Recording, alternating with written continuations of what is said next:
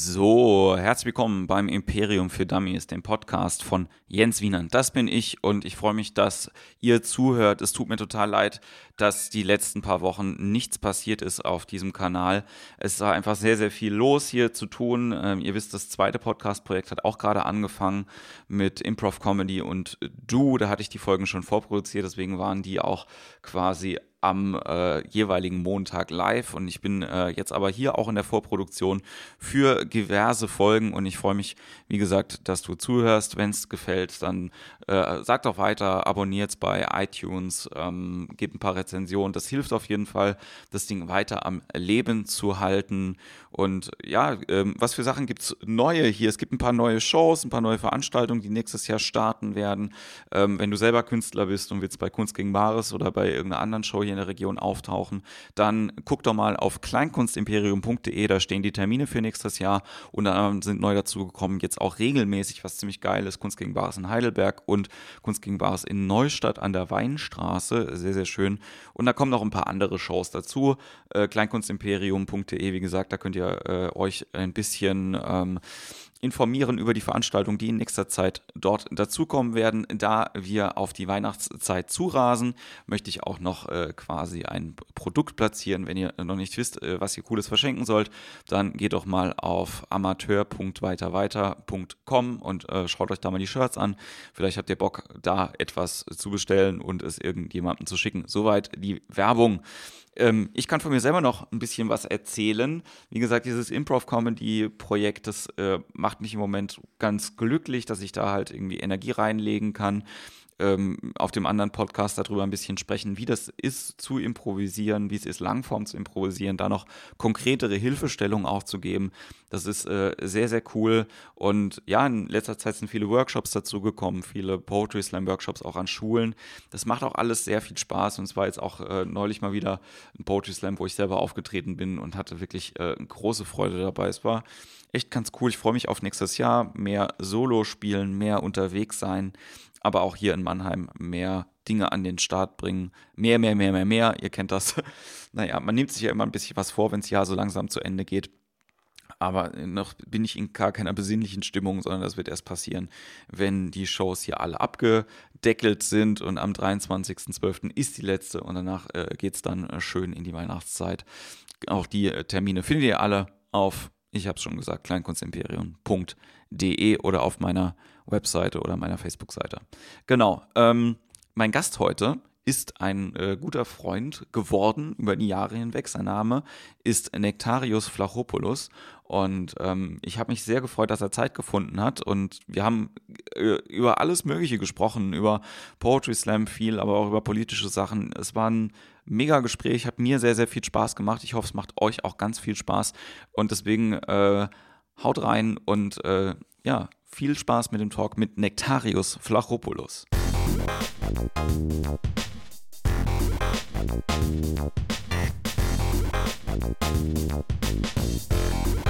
Bei mir sitzt Nektarius Flachopoulos. Hallo Nektarius. Hallo Jens. Ich freue mich total, dass du da bist. Dich auf Tour zu kriegen, ist ja quasi ein Glücksgriff, mehr oder weniger. Ja, ich freue mich auch sehr, dass das endlich mal geklappt hat. Hatten wir ja schon länger vor, die Sache jetzt. Genau, äh, sehr, sehr schön. Du, äh, obwohl du ähm, in Mannheim ja lange ansässig warst, ja, haben wir es irgendwie auch da in der Zeit nie geschafft. Und jetzt bist du, jetzt bist du zwar hier, aber irgendwie auch nicht. Ne? So. Ja, ich bin auf dem Sprung sozusagen. Heute Abend bleibe ich noch. Ja, sehr schön. Was machst du denn aktuell in Mannheim? Können wir direkt irgendwie da ein, äh, einsteigen? Äh, ich wirke momentan äh, bei so einem Theaterprojekt mit. Ähm, das Ganze nennt sich Spiel ohne Grenzen. Es ist eine fingierte Fernsehshow, ähm, in der ich den äh, Co-Moderator mime und äh, so ein paar Monologe äh, durfte ich selber schreiben und die sind auch Teil des Abends. Und im Grunde genommen ist das so die große Gala der Gerüchte. Es geht um Rechtspopulismus, es geht um äh, die olle Flüchtlingsthematik. Es spielen auch äh, drei Flüchtlinge mit und äh, das Ganze ist eigentlich äh, ganz nett anzuschauen, würde ich mal sagen. Sehr cool. Und die, äh, also ist jetzt quasi im, normal, im regulären Programm vom Nationaltheater? Genau, also äh, Spielstätte ist das Studio, was dann auch als Fernsehstudio ganz authentisch dann irgendwie ist und das Ganze macht auf jeden Fall Spaß. Sehr, sehr cool. Ähm, wie lange war da der Produktionsprozess? Ich meine, wenn du Sachen selber auch geschrieben hast, so, dann Jetzt weiß ich gar nicht, ob ich so doll aus dem Nähkästchen plaudern darf. Ähm, es sind, äh, ja, ich formuliere es mal vorsichtig, es sind ein paar Probentermine ausgefallen. Ähm, ja. Deswegen äh, waren wir am Ende ganz schön äh, unter Zeitdruck, aber es hat alles hingehauen und es war eine sehr stressige und frustrierende Zeit, aber eine sehr gewinnbringende und auch äh, ja, spaßige Zeit auch. Also es hat viel Freude bereitet und äh, insgesamt, ja, ich habe über den Sommer habe ich ähm, die Texte geschrieben. Teilweise waren Fragmente sowieso schon da, kennst du ja selber vom Schreiben, ja. dass man so äh, Schubladenwerke halt einfach ja. hat. Darauf konnte ich so ein bisschen zurückgreifen. Aber ich habe auch eigens äh, komplette äh, Texte von Null dafür äh, bauen müssen. Okay, cool. Ähm, war das jetzt quasi eine andere Arbeit als jetzt, du bist normalerweise Poetry Slammer, ne? Äh, genau. und äh, trittst äh, mit deinen äh, Texten jetzt auch abendfüllend auf, aber es war die ganze Zeit halt irgendwie erstmal nur über eine Distanz von äh, vielleicht zweimal sieben Minuten am Abend oder Richtig. dreimal eine Zugabe gemacht. Ist es ein anderes Textarbeiten, wenn du jetzt quasi sagst, ich mache das für so ein Stück? Es ist äh, komplett äh, eine andere Arbeit. Also ich bin ja quasi in zwei Funktionen da drin. Äh, zum einen als Schauspieler, der einfach einen äh, fremden Text äh, rezitiert äh, und zum anderen stehe ich eben mit meinen eigenen Texten da. Die habe ich im Prinzip schon so verfasst, als würde ich einen Slam-Text schreiben. Also okay. das sind dann auch so fünf Minuten und ähm, die trage ich auch in meinem eigenen Duktus vor. da hat auch der Regisseur mir wenig reingequatscht und mir da völlig vertraut. Und äh, aber ansonsten ist die Arbeit natürlich eine komplett andere. Also mit, mit Regie und einem riesigen Team und Ausstattern und äh, Dramaturgen und keine Ahnung was zu arbeiten, das kannte ich so nicht. Also zumindest nicht vom Slam. Hat Spaß gemacht? Ja, total, absolut. also, äh, also natürlich irgendwie so eine zweiseitige Medaille. Zum einen ähm, natürlich, wenn da irgendwie äh, 30 Augen auf einen blicken, dann fallen denen Dinge auf, die man selber gar nicht erkennt und dann kommen auch tolle Ideen irgendwie, auf die man niemals gekommen wäre. Äh, ja, spiel das doch mal so und so. Also ja. natürlich, also vor allem der Regisseur hat dann äh, eingeworfen, spiel das doch so und so. Ähm, andererseits ist es natürlich, äh, gibt man auch Kontrolle ab. Also wenn man so einen Soloabend gestaltet, ist man sein eigener Herr, dann ist man selber irgendwie äh, Autor, Regisseur, Dramaturg, alles in einem und Schauspieler in einem. Und wenn man dann eine Idee aus einem Impuls heraus entwickelt, dann muss man die nicht erstmal in einem Team vorstellen und durchboxen, mhm. sondern kann das einfach sofort machen. Also das habe ich schon auch zu schätzen gelernt jetzt im Nachhinein, diese Freiheit. Ich glaube auch, dass man sich aus der Ensemblearbeit immer noch mal viel rausnehmen kann, irgendwie in das eigene persönliche künstlerische Schaffen. Ne? Also, dass du halt irgendwie merkst, wenn du auch mal in einen Feedback-Prozess halt gehst mit anderen Leuten, dass du selber auf die eigenen Sachen auch nochmal anders drauf guckst, wenn du das zulassen kannst. Ne? Total, ja. Also ich habe zum Beispiel, was ich mitnehmen konnte, war so ein bisschen äh, Körperkomik. Damit habe ich eigentlich nie gearbeitet. Also wenn ich ähm, wenn ich meine Solo-Shows spiele, dann habe ich quasi so zwei Positionen. Entweder äh, ich sitze äh, an einem Bartischchen und lese meine Texte ab oder ich mache dann Spoken-Word-Texte und trage die dann eben frei im Raum vor.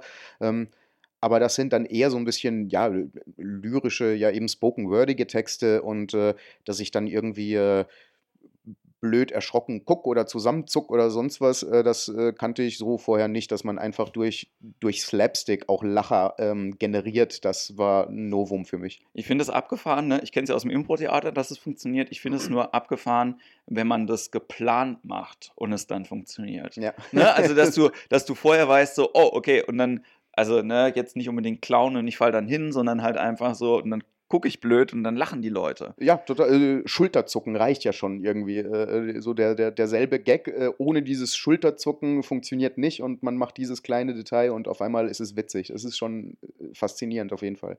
Du äh, hast jetzt eben gerade gesagt, dass du bei deinem Solo wirklich komplett alles alleine machst. Ist ja auch nicht bei allen Leuten so, die ähm, auf der Bühne äh, zu sehen sind. Jetzt auch nicht unbedingt beim, also ich glaube, im ersten Programm ist es ein relativ normaler Prozess, dass man sagt, ich will das irgendwie erstmal alles auch ja. alleine machen. Ähm, ist, hast du das Gefühl, du bist, also ne, du, du spielst es ja, spielst ja schon und willst jetzt nicht sagen, dass es nicht fertig ist, ne? Aber denkst du, dass der Prozess irgendwie noch weitergeht, halt irgendwie? Ähm, von, von diesem Solo, was du da jetzt hast? Oder? Ja, auf jeden Fall. Ähm, also im Prinzip, ähm, also ich habe mich auch schon mit meiner Agentur und meinem Management äh, unterhalten, ob es sinnvoll wäre, einen Regisseur äh, noch äh, mit ins Boot zu holen, der mir eben zeigt, ja, äh, so und so kannst du dich bewegen oder äh, so und so bauen wir das Ganze auf.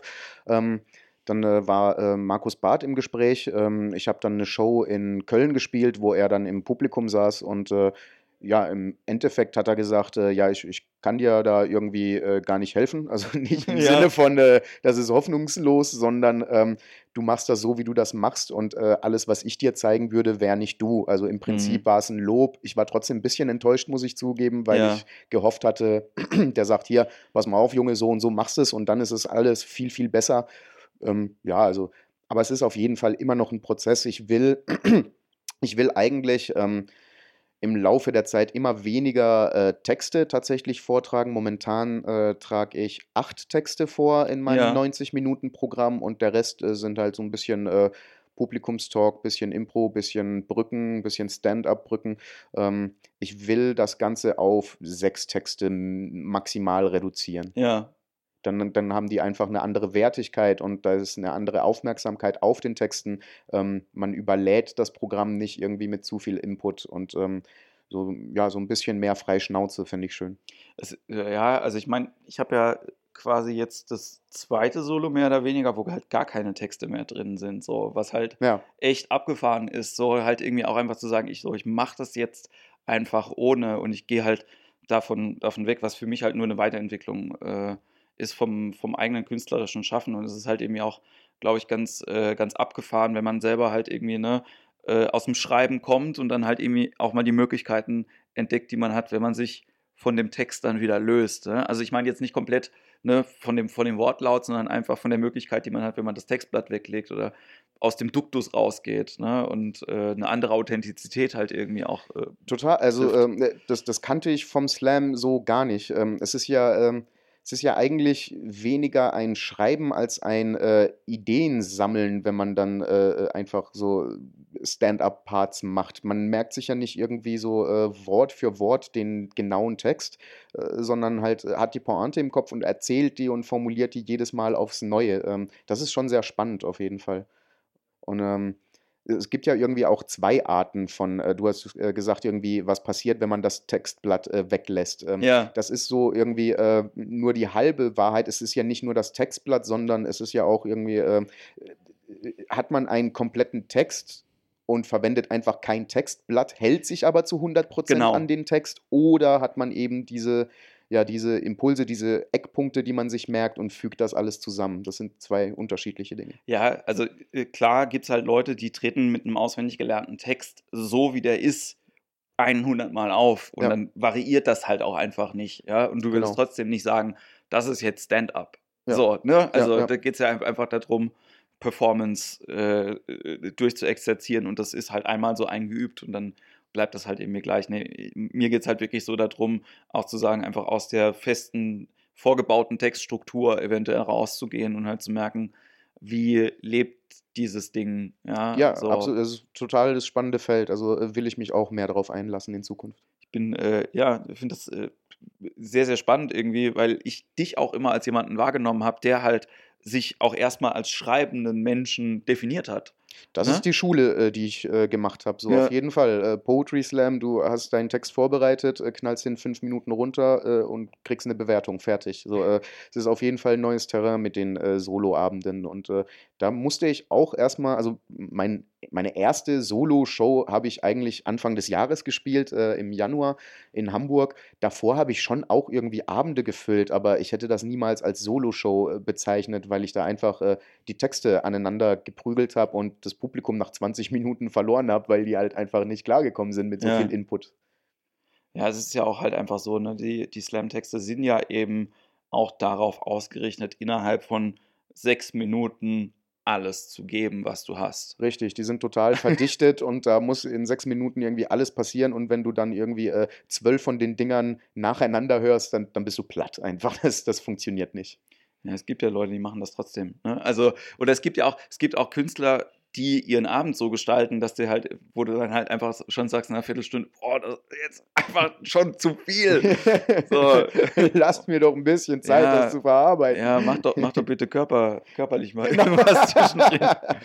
So, und nach meinem schönen äh, äh, Erdogan Ein-Mann-Trauerspiel 30 Liegestütze. wäre auf jeden Fall, äh, wäre auf jeden Fall was, wo man durchatmen kann. Nein, das ist ja äh, ganz cool, irgendwie auch, glaube ich, die, es ist ja, es sind zwei Schulen. Es ist ja nicht nur die Schule des Schreibens, die man halt irgendwie macht, wenn man wenn man sich mit Slam länger beschäftigt hat, sondern ich glaube, was halt einfach auch so eine Schule ist und was halt mein Punkt immer noch ist, warum ich das jedem empfehlen würde, das zu machen, der halt irgendwie einsteigt, ist, dass du durch das System gezwungen wirst, besser zu werden irgendwann. So. Ja. Also es ist halt einfach der, der, der konstante Sparringpartner halt irgendwie mit dir selber im Prinzip. Ja? Also nicht, nicht unbedingt die, ähm, die Konkurrenz zu den anderen. Ne? Natürlich bringt dir das auch was zu sehen, dass andere Leute, womit andere Leute Erfolg haben oder so. Aber ich glaube, es ist halt wirklich einfach ähm, ein großer Unterschied, ob du ähm, gegen, die, gegen eine gestoppte Uhr halt irgendwie läufst Mhm. und immer sagst, ich will da einfach besser werden, oder ob du halt irgendwie mit anderen Leuten den 100-Metern-Lauf machst und irgendwie magst, ich will diese Competition halt irgendwie äh, Absolut, haben. So. es war auch so eine äh, schrittweise Entwicklung. Ich habe relativ lang äh, gebraucht, äh, um zu merken, dass äh, nicht äh, gute Texte irgendwie Slams gewinnen, sondern einfach gute Künstler. Und dazu gehört, dazu gehört äh, irgendwie viel mehr als nur einen guten Text zu schreiben und den äh, gut zu performen. Das ist schon sehr viel, aber ähm, man, man muss auch einen Draht zum Publikum finden und äh, irgendwie, äh, wenn man zwei, drei äh, Sätze am Anfang verliert und die Leute kriegt damit, dann hat der Text nochmal eine ganz andere Wirkung, als äh, wenn man sich auf die Bühne stellt und einfach anfängt vorzutragen. Ja. Ja, das sagt schon was Richtiges, ne? weil das halt auch dann schon so dazu führt, natürlich, dass es eigentlich ne, ähm, aus der Slam-Szene Leute geben müsste, die noch mehr platziert werden irgendwo. Ne? Also ich meine, äh, zu deinem Glück oder auch zum Glück von vielen anderen Kollegen ist es ja eben so, da poppt mal einer hoch, aber im Prinzip die Szene ist so, ist so, ja, quasi fliegt unterm Radar. Ne? Also Ach, ich glaube, da sind wir äh, jetzt gerade in der totalen Umbruchsphase. Also wenn du, wenn du irgendwie guckst, äh, letzter Prix Pantheon, ne, äh, zehn Ja. Nominierte, davon fünf Slam-Poeten, äh, die beiden Sieger, beide aus der Slam-Szene. Also es ist schon so, dass das jetzt irgendwie die ähm, Kleinkunstbranche äh, schon da ihr Auge drauf hat.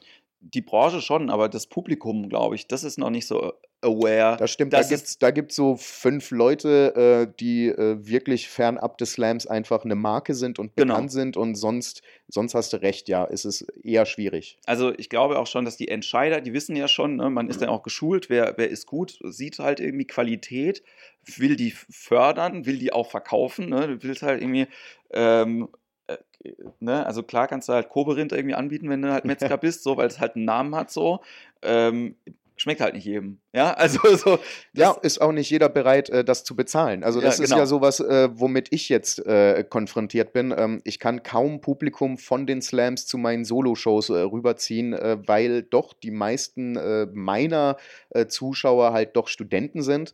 Und die gucken sich gern mal einen Slam für 8 Euro an, aber wenn es dann äh, 8, 10 Euro kostet in einem Kleinkunstladen, dann sind die raus. Und dann hast du halt eben diese, diese typischen Kabarettbesucher und das ist, das ist einfach eine andere Disziplin, die zu bespaßen. Ja, und ich glaube, dass es halt auch viel damit zu tun hat, dass, ähm, naja, der, der Slam an sich, und ich glaube, das ist halt auch so ein, so ein Ding, wo man einfach was spannend ist, damit umzugehen, wie die Preissensibilität halt irgendwie für welches Produkt auch da ist. Ne? Also natürlich hast du diese, das, alle möglichen Wettbewerbe ziehen Leute an, einfach weil Ja. Leute Wettbewerbe toll finden, weil sie die abwechslungsreich, äh, weil sie den Abwechslungsreichtum von den Wettbewerben halt irgendwie mit Aber geil spannend finden. ist, wer gewinnt einfach. So, Ja, will man ja uh. wissen, in unserer Leistungsgesellschaft zählt nur der Sieg einfach. Ja, aber also ich glaube, es ist schon nochmal was anderes. Irgendwie, der Slam-Besucher ist nicht der intellektuelle RTL 2 Supertalent-Besucher. Ich glaube schon, ich glaube nicht, dass das das gleiche, der gleiche Teil im Kleinhirn ist, der getriggert wird, wenn du das anschaust. So, ich glaube schon, dass das ein anderer Anspruch halt irgendwie da drin ist. Ich glaube schon, dass die Leute das wertschätzen, dass sie eine große Bandbreite von verschiedenen Leuten halt irgendwie auch sehen. Absolut. Und ähm, dann ist es halt auch so, dass man quasi, naja, also ich mag das ja auch bei meinen Veranstaltungen so, dass die Mischung im Idealfall so ist bei den preisgünstigeren, dass da ein, zwei wirklich gute Leute dabei sind oder vielleicht mal drei. Aber wenn ich halt irgendwie, ich habe äh, letztes Mal KGB, war halt eine sehr gute KGB und da waren halt nur Ja. gute Künstler. Okay, ja. So, und das macht halt den Druck auf die nächste Veranstaltung sehr groß.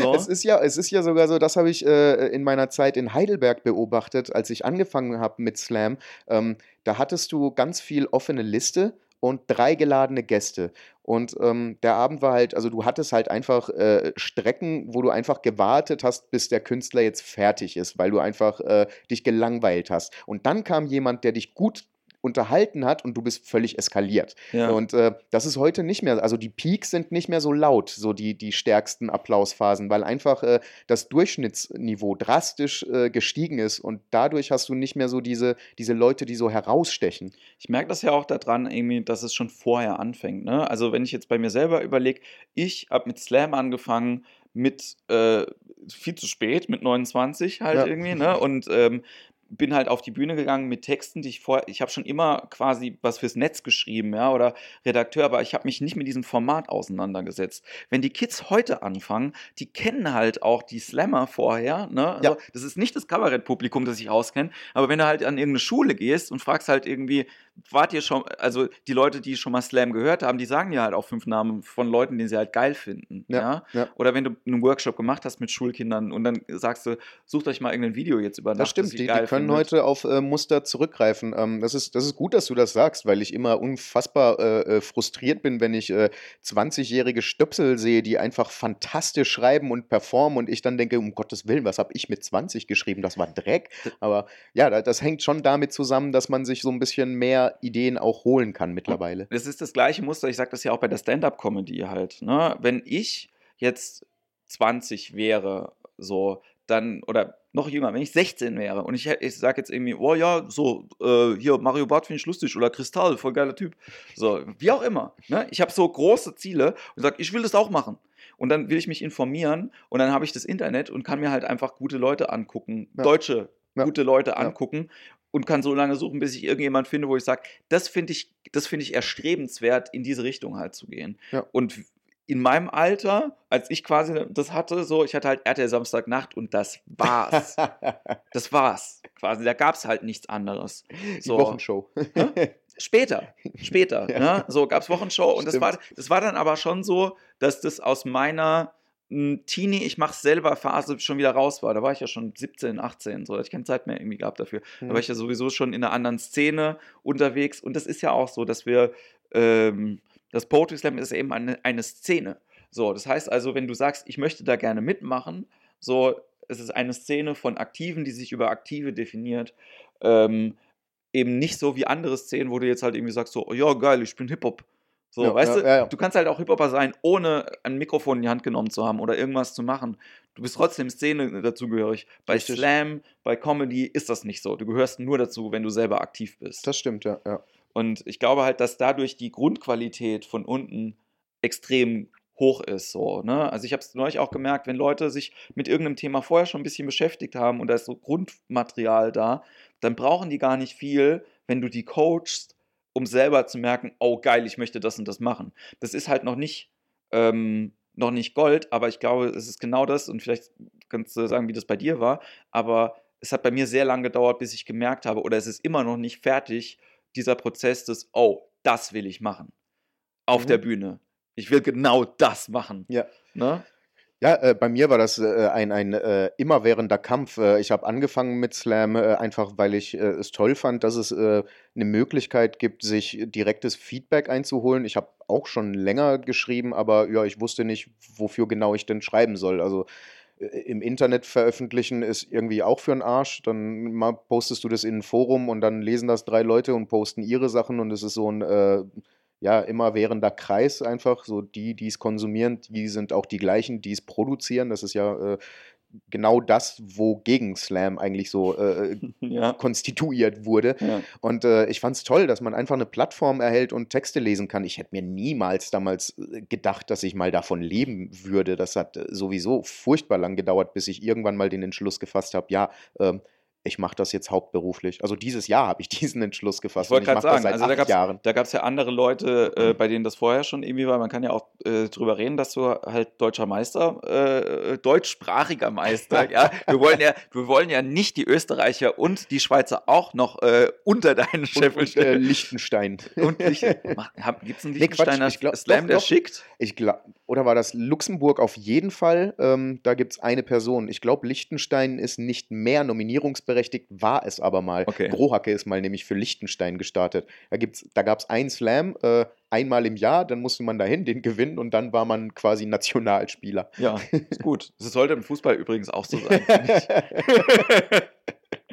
ja, also du hast, ähm, du hast die deutschsprachigen Meisterschaften gewonnen. Das war 2000, Elf. 2011. Ich Genau. kann mich, das Lustige ist, wenn man so Nationals halt nur als Besucher mitmacht, ich weiß, dass ich da war und ich kann mich an die Stadt erinnern, aber das Jahr verschwimmt dann irgendwie so, so langsam, Das es ich. nicht das letzte äh, war. Aber für dich war es wahrscheinlich krass, Emi, weil große Location. Ja. Äh, Kannst du ja, ein bisschen erzählen? O2 World, äh, 4.500 Zuschauer, der bis dato größte Poetry Slam, der jemals auf der Welt stattgefunden hat. Und ähm, ich saß im Backstage und habe gedacht, um Gottes Willen, ich will einfach nur nicht letzter werden. Ähm, dann kam ich ins Stechen und dann wiederum habe ich gedacht, um Gottes Willen, ich will dieses, dieses, diesen National nicht gewinnen. Das war immer für mich ein Traum, einmal ins Finale zu kommen Ja. und unter den besten acht oder zehn stehen zu dürfen. Einfach eine Riesenehre. Ähm, aber gewinnen wollte ich das um Himmels Willen nie. Ich wollte ja, ich wollte das ja nicht beruflich machen und ich habe gedacht, um Gottes Willen, jetzt, äh, jetzt klaue ich irgendeinem tollen, talentierten Künstler oder einer Künstlerin die Chance, irgendwie äh, da Kohle mitzumachen und ich selber, ich, ich mache jetzt irgendwie meine Lehrerausbildung fertig. Das ist doch, das ist doch unpassend. Äh, Und so war es ja dann auch. Ich äh, bin dann, ich habe dann diesen Titel gewonnen und bin dann nach England geflogen, um äh, ein Jahr als Assistant Teacher da zu arbeiten. Und dann hatte ich ähm, relativ wenig vom Titel. Das äh, hängt mir bis heute ein bisschen nach. Ich bin so der, der nichts draus gemacht hat. Ich wollte gerade sagen, also es ist schön, dass du es selber formuliert hast. So, das man ruft es dir auch nach, ja. So, ähm, was ja eigentlich, was ja eigentlich schade ist, ne? Wobei man auch sagen muss, dass eben, ne, und wir gucken uns nur diese, wenn man diese Szene sich halt irgendwie anguckt, innerhalb von der Szene weiß das natürlich jeder. Es ist natürlich jetzt, sechs Jahre später, fünf Jahre später, äh, schwieriger, damit halt irgendwie Fuß zu fassen,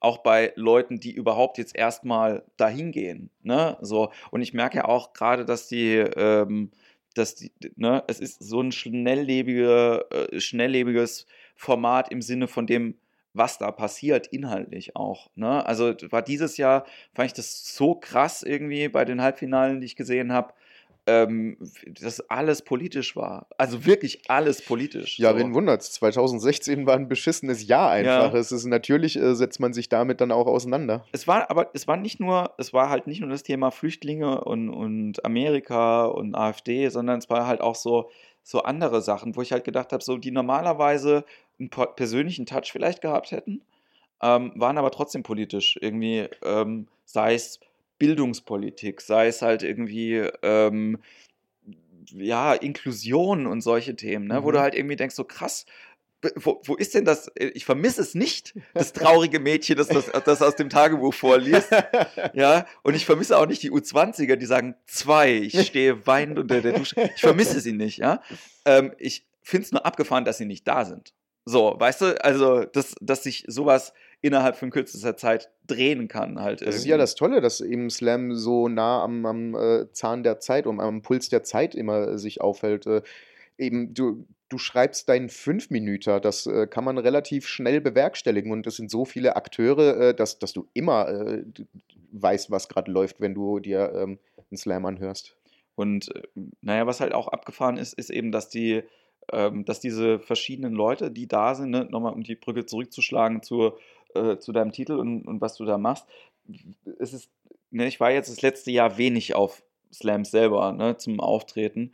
Und trotzdem trifft man immer wieder die gleichen Nasen. Also es ist nicht so, es, es gibt so eine, so eine Kernbasis irgendwie. Man, wir haben keinen Verband, ja, Ja. und trotzdem gibt es da so irgendwie den großen Stammtisch irgendwie äh, mit der Klingelglocke, wo die gleichen Leute immer dran sitzen und ich glaube, die werden auch immer dort sitzen bleiben. Ich ja? finde das toll und wichtig, äh, dass es äh, diesen festen Stamm gibt und äh, ich finde es unglaublich wichtig, dass äh, Leute wie Sebastian 23 oder Volker Strübing oder eben all diese Nasen, die von Anfang an dabei waren, ähm, dass sie immer noch Slam die Treue halten. Also ähm, manchmal gibt es ja irgendwie so äh, den, was heißt Vorwurf oder so, so ein bisschen das Vorurteil, ah, äh, der hängt jetzt immer noch bei Slam rum, weil er es irgendwie auf, auf der anderen Bühne nicht geschafft hat und jetzt ist er wieder da und macht, muss, muss wieder Slams machen. Ähm, das kann sein, dass es äh, Leute probieren, irgendwie auf äh, Kabarettbühnen dann irgendwie umzuschwenken und das dann nicht zu 100% hinhaut, aber, ähm, aber es ist kein Eingeständnis, dann ähm, bei Slams aufzutreten. Also ich glaube, ich werde das noch eine ganze Weile machen. Ähm, völlig egal, wie viel äh, Erfolg ich irgendwie äh, mit anderen Formaten haben würde, eventuell. Ähm, also ich finde es total wichtig und gut, dass äh, Leute dabei bleiben, die das auch mit begründet haben. Und ich finde es auch super, dass es aber genauso viel neues, frisches Blut gibt. So der, der Mix macht es so ein bisschen. Ja, also ich würde jetzt auch nicht sagen, dass ich das das letzte Jahr nicht gemacht habe, weil ich da keinen Bock mehr drauf gehabt hätte oder ähm, ne, man muss auch sagen, wir treten halt meistens wirklich nur für Fahrtkosten auf. Manchmal kriegt man halt irgendwie noch ein bisschen Bonus. Mhm. Aber es ist jetzt halt auch, wenn man es vergleicht, irgendwie mit den Comedy-Open-Mix-Shows äh, oder anderen äh, so off offeneren Formaten, um das einfach zu sagen, ist jetzt auch nicht viel weniger Geld, was du da halt irgendwie in die Hand gesteckt kriegst. So. Und mhm. äh, Leute sind meistens nett, etc. Also das wäre nie jetzt irgendwie der Grund, sondern, also was bei mir so ein bisschen einfach der Faktor war, war, ich habe, glaube ich, mir, ich habe zu viele, zu viele junge Menschen gehört, die die Welt verändern wollen backstage. und mit 36 so habe ich da, also brauche ich da eine Pause einfach zwischendrin. Ne? Ja. So, ich kann die wieder an mich ranlassen, ist auch okay. Aber Erklär mir die Welt, U20-Poet. U20, äh, kurz für die Menschen, die das nicht wissen, sind halt Menschen, die halt die 20 Jahre noch nicht noch nicht vollendet haben. Und, ist, und, du wirst es genauso kennen, dass du halt Leute da sitzen hast, die leicht einen im Tee haben und dir sagen, dass wenn sie jetzt ihr Abi fertig gemacht haben, dann gingen sie erstmal irgendwie für zwei Jahre nach Borneo und wenn das dann fertig ist, dann, äh, dann kommt das Philosophiestudium äh, so, weil halt irgendwie, ne, dann irgendein Leitsatz aus einem x-beliebigen Buch halt irgendwie genommen, das ihr Lebensmotto irgendwie ist. Und ich habe das so oft einfach gehört. Ja. Also wenn, wenn ich eines Tages aufwache und nur noch solche Menschen mich umgeben, das ist dann der Tag, an dem ich mit Slam aufhöre tatsächlich, aber es ist ja schön, dass äh, die, es gibt ja noch die alten Hasen, die dann äh, im Backstage sitzen und äh, wirklich dann irgendwie so ein Wolf Hogekamp erzählt dir dann was ein vom Leben und dann, äh, dann hörst du auch zu, verdammt, weil der was erlebt hat. Und äh, das ist wichtig, dass es äh, auch diese jungen Leute gibt. Es ist total wichtig, dass es diese U20-Leute gibt, die die Welt verändern wollen. Es bringt auch irgendwie so ein bisschen frischen Wind rein. Ähm, es darf halt nicht irgendwie ich würde ungern Poetry Slam als Jugendkultur irgendwie definiert wissen. Ja, ist es aber halt oft. Ne? Also ich finde das auch ganz cool, dass ähm, es eben dadurch, äh, und ich glaube, dass es keine andere junge ähm, Kunstform gibt, ja, auch wenn Poetry Slam kein Genre ist, ne, aber kein anderes Format es geschafft hat, so an den Bildungsbereich anzudocken und halt irgendwie so äh, es zu schaffen, institutionelle Forderungen zu erschließen, ja, von denen ja. du sagen kannst, wir machen kulturelle Arbeit, die ist was wert, ich bin was wert, weil ich diese Arbeit mache, oder ich bin was wert, weil ich die anderen Leuten beibringe. Das hast du im, äh, im normalen Comedy-Bereich fast gar nicht. Mhm. Ne? Also es gibt halt ab und zu mal so Be äh, Bereiche, irgendwie hier, äh, äh der Kollege Osman Schittier macht das ja so ein bisschen mit Jugendmotivation an Hauptschulen mhm. äh, oder für die IHK, wo er halt irgendwie sagt, so, ne, äh, Living Your Dream macht das so ein bisschen, aber es ist halt auch keine pure kulturelle Arbeit, sondern ne, das ist halt ein anderer Trigger, der da irgendwie ja. bedient wird. Ja. Aber das Slam ist geschafft, halt innerhalb von kürzester Zeit halt irgendwie an Landesfördertöpfe, an Bundesfördertöpfe halt irgendwie äh, zu das klopfen. Fördermittelzauberwort auf jeden Fall. Genau, und dann halt irgendwie dadurch, ähm, dadurch halt irgendwie auch äh, Sachen zu erschließen. Und man merkt halt irgendwie auch, gerade wenn man an der Schule einen Workshop mal gemacht hat, so was für eine wertvolle Arbeit das auch ist, die man halt irgendwie da auch mit den Jugendlichen machen kann. So. Das ist halt, also ich, ich mag das äh, Poetry Slam Workshops geben, finde ich mega, mega gut. So, ich gebe ja sowieso auch super gerne alle möglichen Arten von Workshops, also mache ja auch viele Impro-Elemente da drin, mhm. weil ich halt es geil finde, immer anzudocken, so an den, an den Menschen, der vielleicht irgendwie sagt, so, ja, ich habe gar keine Ahnung von dem, was, was ich machen soll. Und dann kriegen, kommen die Leute ins Tun und es kommt überhaupt erstmal was raus, wo du sagst, ja, geil. So. Das stimmt, das ist total witzig, äh, wenn man mit Schülern arbeitet, wie überfordert die sind, äh, wenn sie keine äh, klare Aufgabenstellung bekommen, die sie, die sie falsch machen können. So die, mit, dieser, mit dieser Aussage irgendwie, hey, alles, was du machst, ist cool, es gibt kein richtig und falsch, können die überhaupt nichts anfangen. Das, sie sind so äh, sozialisiert, dass sie halt einfach eine Aufgabe haben, die sie bewerkstelligen müssen. Und dann kommen ständig äh, Zwischenfragen, äh, darf ich das auch so und so schreiben? Ja, ja, der, du darfst alles. Okay, darf ich auch, auch reimen? Ja, darfst du, ja, ja, du kannst alles machen. Ich habe dir diese Aufgabe gegeben als Orientierungspunkt, damit du irgendwie einen Input hast. Äh, aber wenn du willst, mach eine völlig andere Aufgabe. Das ist so, das ist so ein Aha-Erlebnis. Was? Verstehe ich nicht. Ja, so ein bisschen, glaube ich, wie bei wie so einem manche Leute merken dann halt auch so, ich, ich bin sehr schlecht da drin, zum Beispiel bei Computerspielen. Ne? Ich kann ja keine äh, so Open-World-Spiele wie GTA oder sowas. Das finde ich auch immer langweilig, weil ich brauche immer eine klare, klare ja, ja. Aufgabe. Mission, Mission erfüllt. Sehr gut. Nächste Vision, Mission erfüllt. So, deswegen kann ich das so ein bisschen nachvollziehen, halt, äh, dass es das manchmal, äh, manchmal schwer ist, da aus dieser aus dieser Struktur rauszukommen. Und vor allen Dingen, wenn du dann später selbst künstlerisch arbeitest, dass du ohne die konkrete Vorgabe selber rauskriegen musst, worüber will ich denn schreiben? So, oh weißt oh, du? Ja. Was ist denn mein, mein Thema? Und damit meine ich jetzt irgendwie nicht den ersten, zweiten, dritten, fünften Slam-Text, sondern dann halt irgendwie, wenn du schon einen Haufen Sachen gemacht hast und du merkst irgendwann, oh, ich bin ja jetzt Künstler. Verdammt. So, was macht mich wie denn aus? Wie ist das denn passiert? Ja, wie ist das denn passiert? Äh, ich meine, kannst du mal ein bisschen erzählen, wie das bei dir äh, war mit der, oder worum es jetzt auch in deinem Solo geht oder was denn die Texte sind, die du dir aufgehoben, also die du behalten hast aus deinem Opus? Uff, ähm, also Puh, wie setze ich da am besten an? Also es war so, ähm, dass ich äh, einfach diese, äh, diesen Termin bekommen habe für die ähm, für, äh, das, äh, für den Soloabend in Hamburg ähm, mit dem Kampf der Künste-Team. Und ich hatte eigentlich, als wir den Termin vereinbart hatten, hatte ich kein Programm. Und dann ähm, haben die gesagt, ja wunderbar, dann nimm doch äh, diesen Termin zum Anlass, ein Programm zu schreiben. Und dann habe ich gedacht, das ist eine super Idee. Ähm, und habe dann erstmal gewartet. und irgendwann rückte der Termin näher und näher und dann habe ich gemerkt, oh hoppla, ähm, ist gar nicht so einfach jetzt äh, eine Auswahl der Texte zu treffen. Also es ist schon so ein bisschen ähm, ein äh, Best-of meiner, äh, meiner acht Jahre als Bühnenpoet. Ja. Ähm, allerdings habe ich gemerkt, so die frühen Texte, ähm, die funktionieren da einfach nicht mehr. Das ist, äh, das ist eine andere Art Text und ähm, so viele alte Texte sind da jetzt gar nicht mehr drin. Und, äh, Kennen die Leute so Twilight nicht mehr? Und nee. ja. Twilight ist tot. Äh, ja, äh, das iPad, die iPad-Parodie ist auch tot. Jeder hat ein iPad. Alle wundern sich, wenn ich äh, irgendwie Witze übers iPad mache. Äh, was, was, ist da jetzt seltsam dran? Ja. Komm, mal, komm mal klar. Also, er steht doch mit iPad. dem iPad auf der Bühne.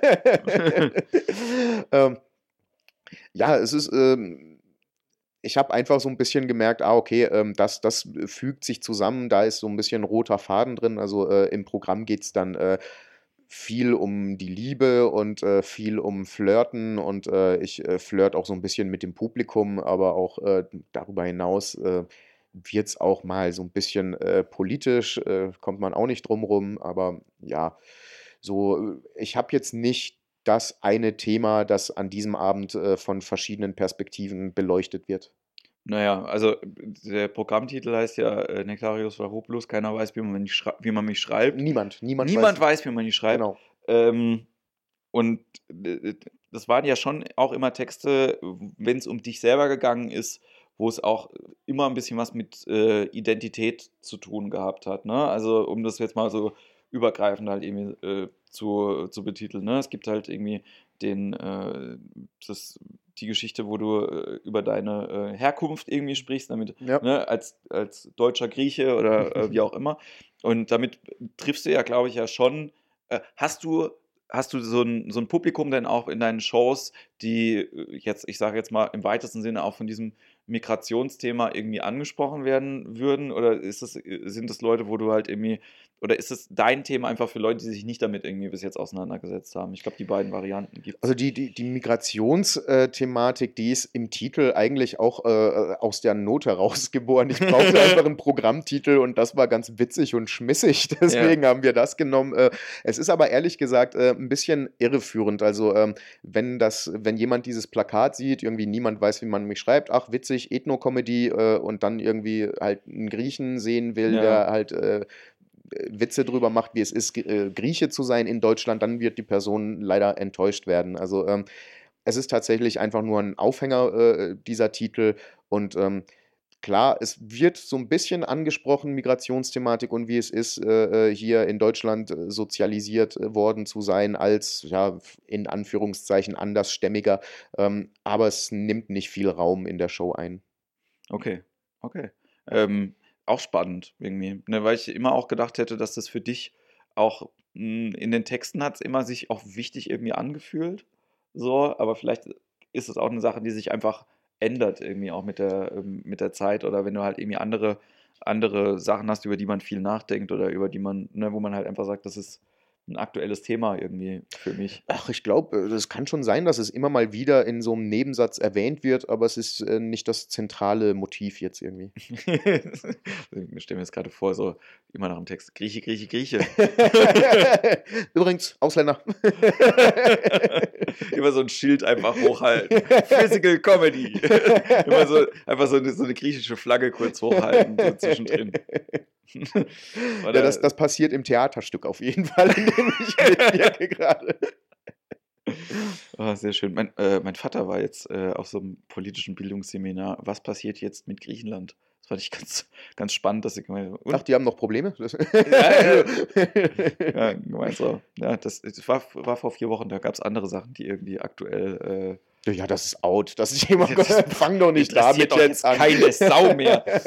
ja, ich bin mal gespannt. Eigentlich ist ja Februar immer der Monat, äh, wo traditionell der Essens-, äh, der Lebensmittelskandal in Deutschland irgendwie kommt. die letzten Jahre, die immer angucken, ist immer Februar passiert irgendwas. Und ich bin gespannt, ob es dieses Jahr mal ein Lebensmittelskandal ist, der aus den USA kommt. Da wette ich fast drauf, dass ja, das diesmal ja. passieren wird mit. Äh, Ach, ich äh, hoffe nicht die Vietnamesen. Ich liebe vietnamesisches Essen. so, Bitte, Bitte nicht. die. Also ich meine, so, das, Glasnudelskandal. Nein!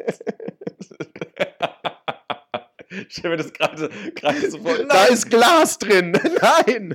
38 kann weltweit nicht mehr bestellt werden.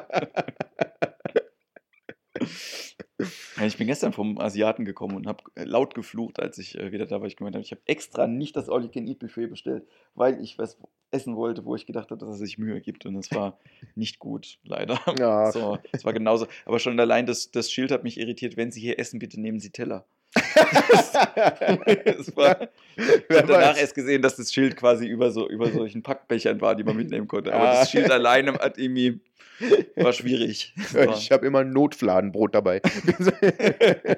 Auch als Hut. Ja. Sehr, sehr schön. Ja, du, ähm, also du warst ja bis vor kurzem aber auch noch Lehrer.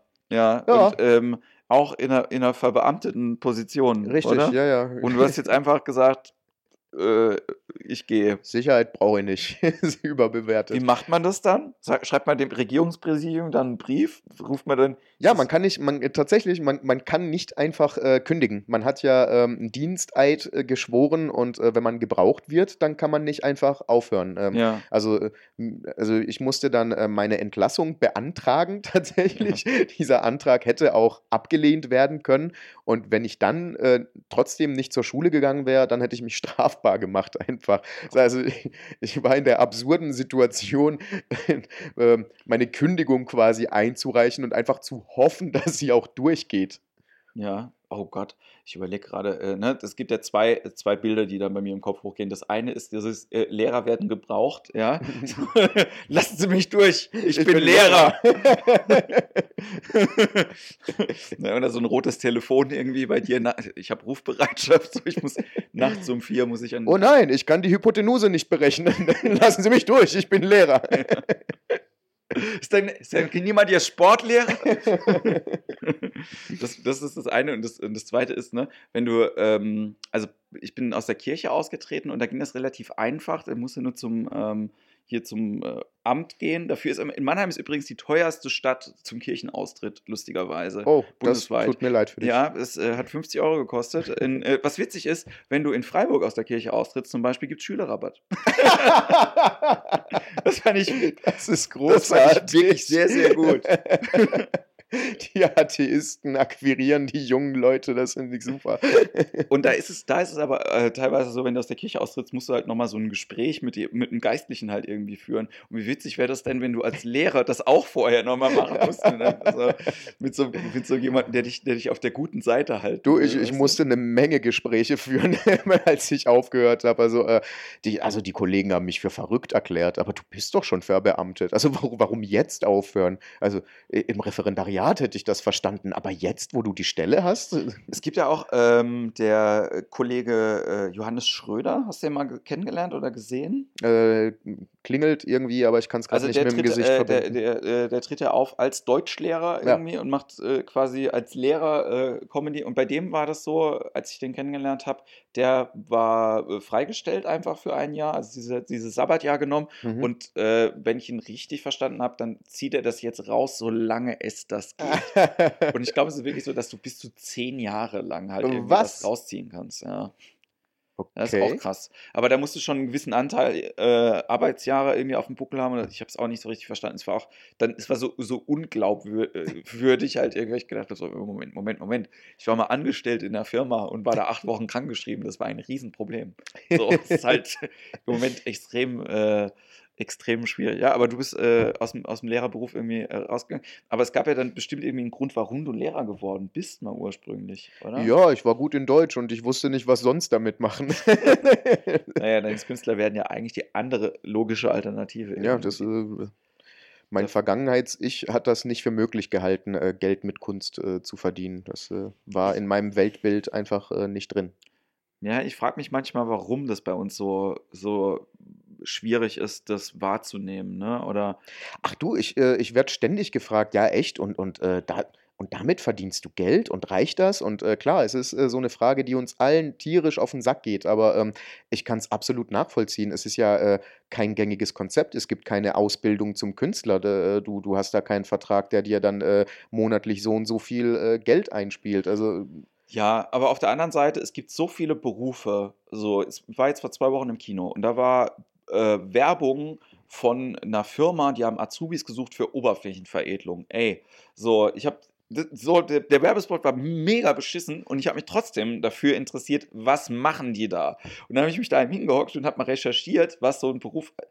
Ganz ehrlich, so, das mag sinnvoll sein, das für bestimmte Sachen zu machen. Ist auch, finde ich auch toll, ne? wenn ein Auto dann irgendwie äh, verschiedene Lackaufträge halt irgendwie hat und dann nicht mehr geratzt werden kann und sowas, alles gut.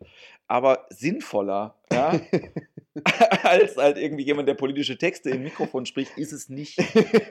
ja, so, also die, ich finde sowieso die Sinnhaftigkeit irgendwie von, von bestimmten Berufen, ähm, das hat immer damit auch was zu tun, glaube ich, wie du, wie du eine Gesellschaft definierst und wie du auch ähm, die Wirkweisen von bestimmten, äh, von ja, bestimmten Drehschrauben in der Gesellschaft be beurteilst. So. Also ich will ja jetzt, das ist nicht so krass politisch gemeint, aber ich glaube schon, dass äh, man damit was bewegt, wenn man bestimmten Leuten Sachen beibringt oder Sachen erzählt. Ja, so, dass du, also ich sage nicht, dass jeder Text eine Aussage haben muss. Ich, wenn ich Stand-up mache, ohne Scheiß, ich will die Leute nicht an ihre Probleme erinnern unbedingt. So, ich will, dass die darüber lachen, dass ich Probleme gehabt habe oder Probleme habe. So, ich will nicht halt irgendwie, ne, ich ziehe die Trump-Karte ja.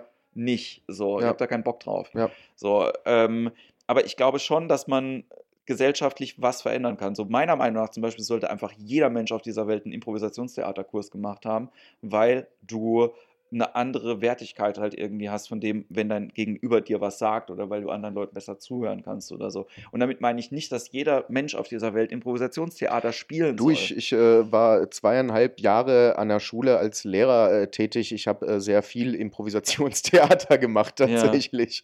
Ja, ja also ich glaube also halt du kannst da definitiv für alle möglichen Bereiche äh, was äh, dem, dem abgewinnen. Ähm, und äh, also die Sache mit der Kunst und ihre Sinnhaftigkeit, muss ich dir zustimmen. also es es geht nicht immer nur darum, jetzt eben äh, auf Trump rumzuhacken oder sonst was irgendwie äh, die richtigen äh, äh linkssozialen Botschaften irgendwie den Leuten zu erklären. Äh, manchmal, manchmal bewirkst du was, was du halt einfach gar nicht so vorhattest. Also äh, sei es irgendwie mein Migrationshintergrund. Dann sitzt da vielleicht ein oller Nazi im Publikum und ich mache irgendwie meine Witzchen und der denkt, ach guck mal, das, das ist ja irgendwie das ist ja toll, äh, wie der da irgendwie spricht, obwohl der Ausländer ist. Man weiß es ja nicht irgendwie, was die Leute denken. Ja, und manchmal ist es halt auch so, dass die, ähm, dass bestimmte Sachen ne, immer anders bei dir ankommen, je nachdem, wo du selber gerade stehst. Ne? Also zum Beispiel, wir haben einen Kollegen, äh, äh, du kennst ihn auch, ne? Aida mit seinem, mhm. mit seinem Krebstext über seinen Vater, der gestorben ja. ist.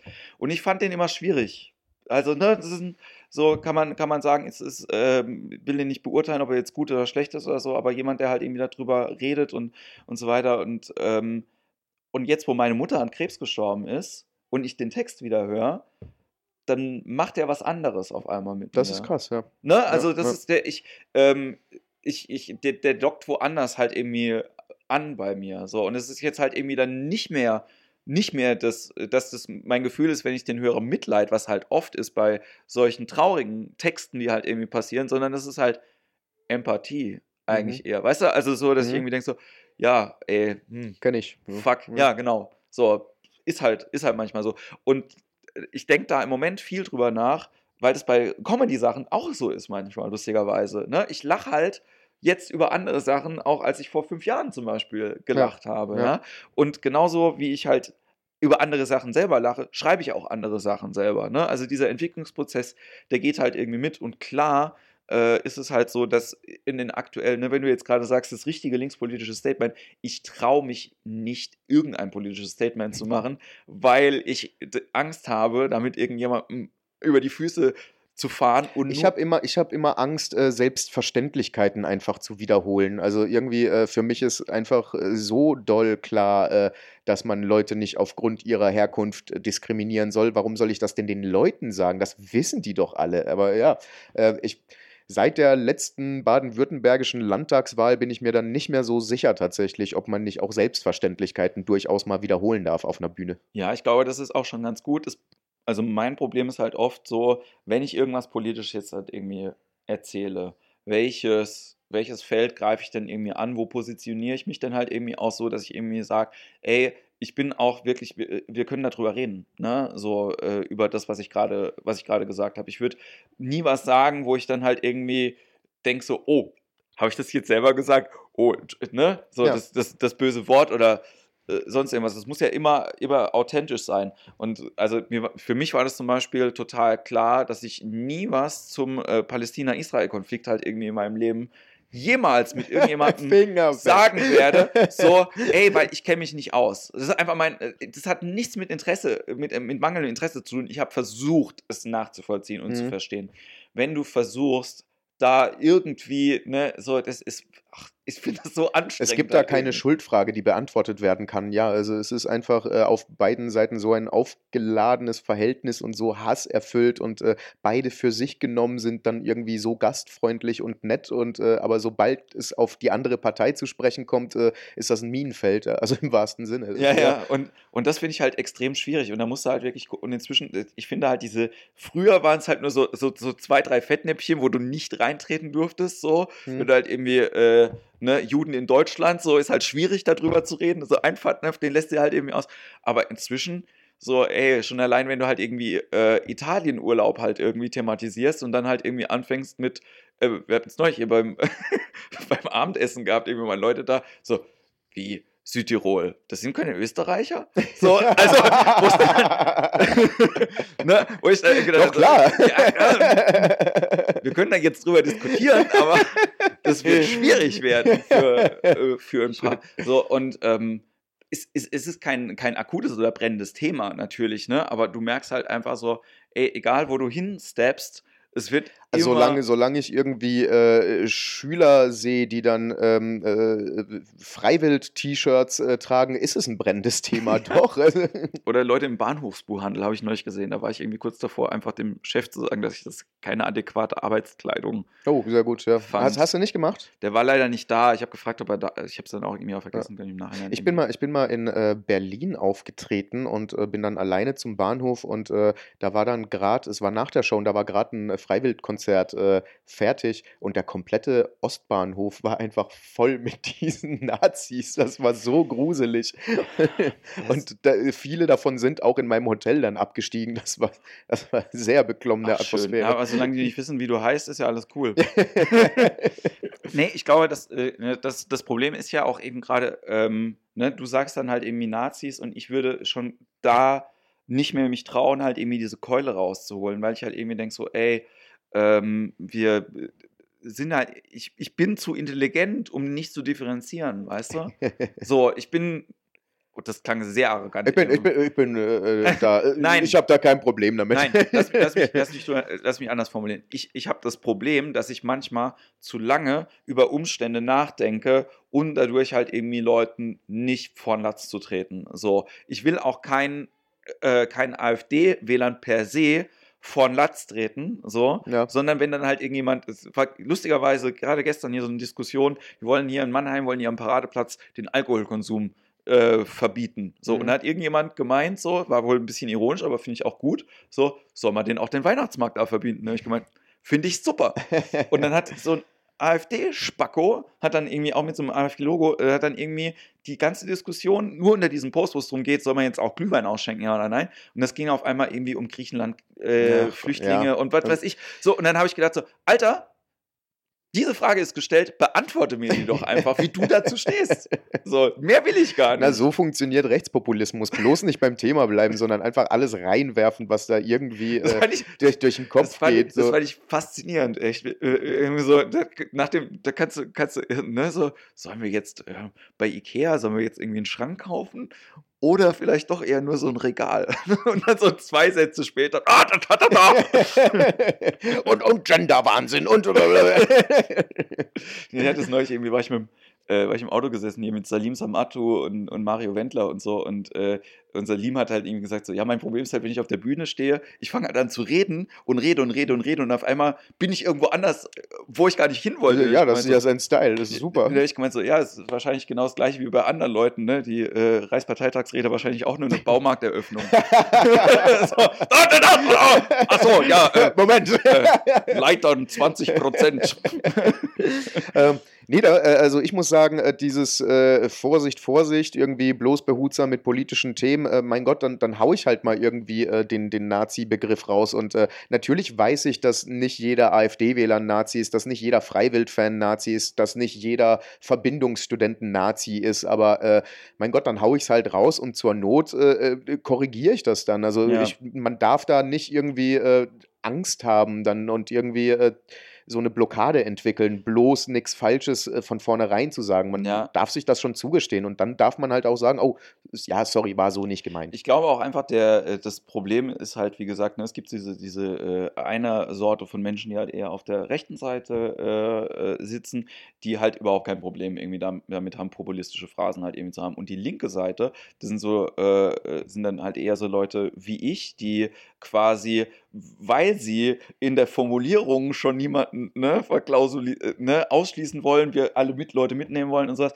Versteh mich nicht falsch, ich hasse ja, ich, das sage ich auch ganz, äh, äh, ganz konkret nochmal. Ne? So, ich, ich bin dafür, dass man sagt Studenten und Studentinnen, Mhm, ja, meinetwegen noch Student X, Studierende ist falsch, ja. Man sollte keine neuen Begriffe erfinden, die nicht stimmen für das, was da irgendwie da ist. Ja?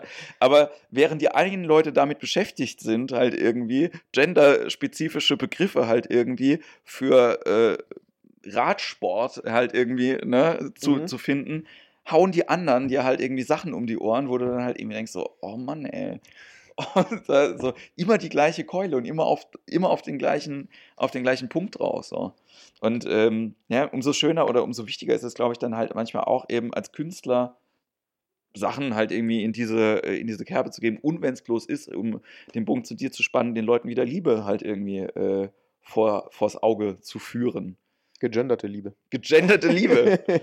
Ja, ist auch sehr, sehr wichtig. Also ist auch ein großes Thema im Moment so im Slam, merke ich das immer wieder. Ne? Das, Äh, total, ja, ja. Also ähm, es ist ein leidiges Thema, es ist ein anstrengendes Thema, aber ja, also im Grunde genommen, äh, ich bin der Letzte, der sagt, äh, es ist äh, unnötig. Also ähm, ja, die Debatte, die muss geführt werden. Und natürlich, also ich muss schon sagen, äh, im Prinzip ist man in der Slam-Szene in einem wohlbehüteten Raum eigentlich. Da wurde vielleicht an Stellen ein bisschen viel dramatisiert. Ähm, aber nichtsdestoweniger finde ich es gut, dass diese Debatte stattfindet.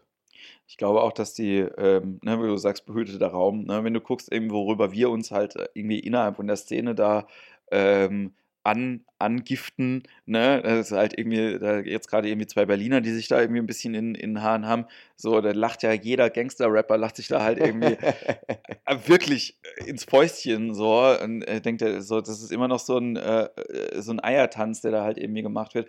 Und im Prinzip, es sind halt andere Problematiken als halt in einer anderen Szene, wie bei der Comedy-Szene. So, dieses Thema, Gagklau haben wir fast gar nicht, was eigentlich, weil es einfach ja. zu dem e äh, zur, äh, zur schreibenden Ethik einfach dazugehört, ja. selber was zu machen und dass die Idee halt einfach auch ist, den selbstgeschriebenen Texten die eigene Idee halt irgendwie zu haben. Und wenn man nur gehört hat, dass irgendjemand die gleiche Idee eventuell gehabt hätte, so ja. sofort irgendwie einen Rückzieher zu machen, das haben wir Gott sei Dank nicht. Wir äh, sind äh, relativ coole wie ich finde, Menschen äh, so auf Geschäftsbasis irgendwie auch. Also sind ja wenig, wenige windige Typen irgendwie. So ein paar gibt es irgendwie, aber. Gibt es überall, gibt's ja. überall. Es, äh, es, äh, du wirst nicht äh, über den Tisch gezogen von Kollegen eigentlich in dieser Szene. Ja, weil auch keiner Geld hat. also Was willst du da ziehen? Nein, das ist ja, das ist ja halt wirklich auch, äh, auch so. Ja, ähm, Boah, krass. Wir sind äh, schon quasi äh, am, fast am, am Ende angekommen. Oh, okay. Ja, das, ging, das, das ging ja äh, freudig schnell. was, was auch so schön für dich. Du, gleich Nein, eine Zigarette ähm, danach. Bevor, bevor, zum Ende, bevor zum Ende kommen. Ja, ähm, knutschen wir jetzt. Also ich weiß Genau. Das Publikum kann äh, zuhören, kann sich. Ja, wir sitzen ja, äh, man sieht das natürlich nicht irgendwie über den äh, Stream jetzt, aber Jens hat Kerzen für mich angemacht. Wir sitzen ja auf der Couch. das Badewasser wird gerade eingelassen. Ich frage mich, wann es denn jetzt endlich mal passiert passiert. Genau, du hast äh, den Shampoos mit den Erdbeeren äh, übersehen. übersehen. Ähm, ja, die Bademäntel werden auch allmählich schon unbequem. Nein, es ähm, ist total, äh, total schön, dass du, dass du da warst. Du äh, bist mit deinem äh, Programm im Moment auf Tour. Es fängt jetzt an. Und ähm, was ist denn eigentlich mit deinem Buch? Kommt das irgendwie demnächst? Ach herrje, das. das muss man auch, das, also das muss man noch erzählen, nochmal zum, äh, äh, wenn du das erzählen magst, ähm, zum Thema jemand, der nichts draus gemacht hat. Du hast nämlich zu deinem also quasi direkt nach, deinem, nach dem Gewinn der deutschsprachigen Meisterschaften. Ich habe, ich werde jetzt äh, äh, keinen Namen nennen, ich habe aber bei einem äh, großen, renommierten Verlag äh, unterschrieben und äh, habe den Vorschuss schon ausgegeben und äh, es ist alles, alles noch ein Entwicklungsprozess. Es ist jetzt fünf Jahre her. Ich glaube, ich habe die Deadline verpasst. Mega gut. oh, ich finde das äh, mega toll. Die Leute sollten dich stalken im Internet. Ähm, gibt es eine einfache Möglichkeit, äh, dich zu finden? Na klar, www.nektarius-vlachopoulos.de oder www.niemandweißwiemanmichschreibt.de. Das äh, ist wahrscheinlich die geschicktere ich glaube schon, ja. äh, Methode, dich zu finden. Was, ich bin dazu übergegangen, einfach äh, Leuten auch Let me Google that for you äh, Links zu schicken. Wenn ihr das nicht kennt, googelt mal Let me Google that for you. Das ist, äh, da muss man den Namen trotzdem richtig tippen können, um. Äh ja, man kriegt aber Vorschläge, lustigerweise. Das stimmt. Was für Vorschläge kommen, wenn man deinen Namen googelt? Hast du mal geguckt so? ähm, also was mir halt oft, äh, Leute, die das gegoogelt haben, googelten auch. Ach nee, das ist aber, äh, das recherchiere ich mal. Das ja, mach das mal, das ist ja. ganz lustig. Bei mir sind da äh, ganz abgefahrene Sachen dabei und was halt auch sehr, sehr lustig ist. Doch, ich glaube, Suleiman Masomi wird dann vorgeschlagen, was mich sehr freut, weil äh, Suleiman so ein bisschen ähm, einfach eine übertriebene Version von mir ist. Ich wollte gerade sagen, wenn du Pokémon wärst, wäre er die nächste, genau, ja. die nächste Stufe.